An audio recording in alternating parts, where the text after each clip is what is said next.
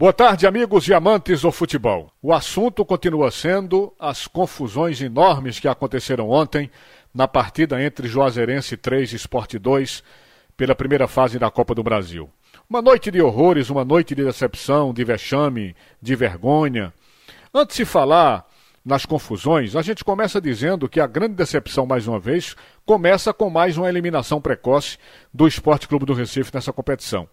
Na verdade, é a quinta eliminação do esporte nessa competição, sempre na primeira fase.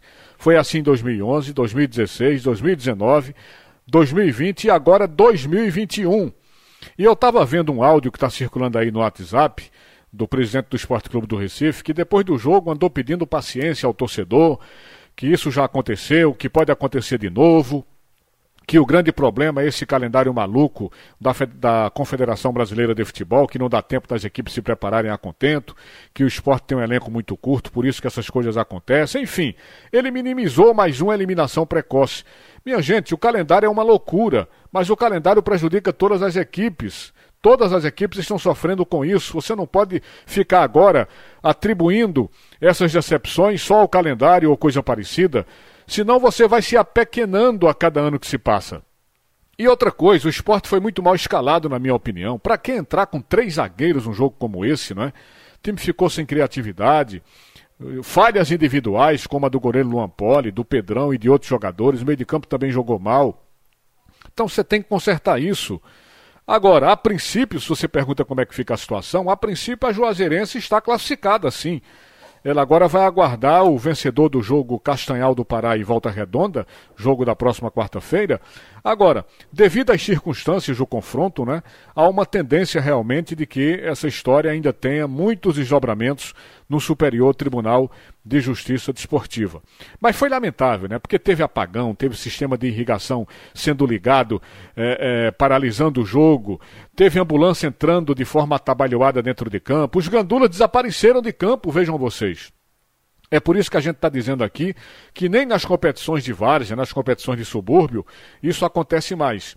Essa confusão aconteceu exatamente ali por volta dos 50 minutos do segundo tempo, né? já nos acréscimos do segundo tempo, quando os refletores apagaram, e aí a partida foi para, paralisada em torno de 25 minutos. Ele tentou reiniciar a partida, mas teve que parar de novo, porque teve que parar de novo porque logo depois as luzes apagaram novamente. E aí veio a longa paralisação de mais de uma hora. Passada essa longa paralisação, o árbitro indicou retomar a partida, mas aí os jogadores do esporte se recusaram a entrar em campo. E com isso ele terminou encerrando a partida. Então foi uma noite lamentável, uma noite de horrores, uma noite para ser esquecida. O esporte informou que solicitou uma perícia no estádio a CBF. Uma perícia que, segundo o esporte, deve se dar especificamente no sistema de irrigação do campo, né? também nos refletores, nas conexões elétricas, nos, nos geradores de energia, enfim, na parte elétrica do estádio. Foi solicitada essa perícia e, segundo a diretoria do esporte, a CBF confirmou que vai sim realizar essa perícia. Então, foi uma noite para ser esquecida a noite do jogo Juazeirense 3, Esporte 2 pela Copa do Brasil. Para encerrar, minha gente, a gente lembra que hoje a bola rola, não é? Hoje tem Santa Cruz e Salgueiro abrindo a terceira rodada da fase de grupos da Copa do Nordeste.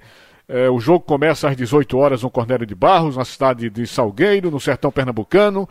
E tanto o Salgueiro como o Santa Cruz ainda estão lutando para encontrar, pelo menos agora, a primeira vitória dessa competição já que as duas equipes estão muito mal dentro da Copa do Nordeste. Vamos acompanhar tudo aqui no Escrete de Ouro. Obrigado, minha gente. Sigam aqui na Rádio Jornal. Vem aí Roberto Queiroz com o primeiro tempo do assunto é futebol. Boa tarde, Recife. Boa tarde, Brasil.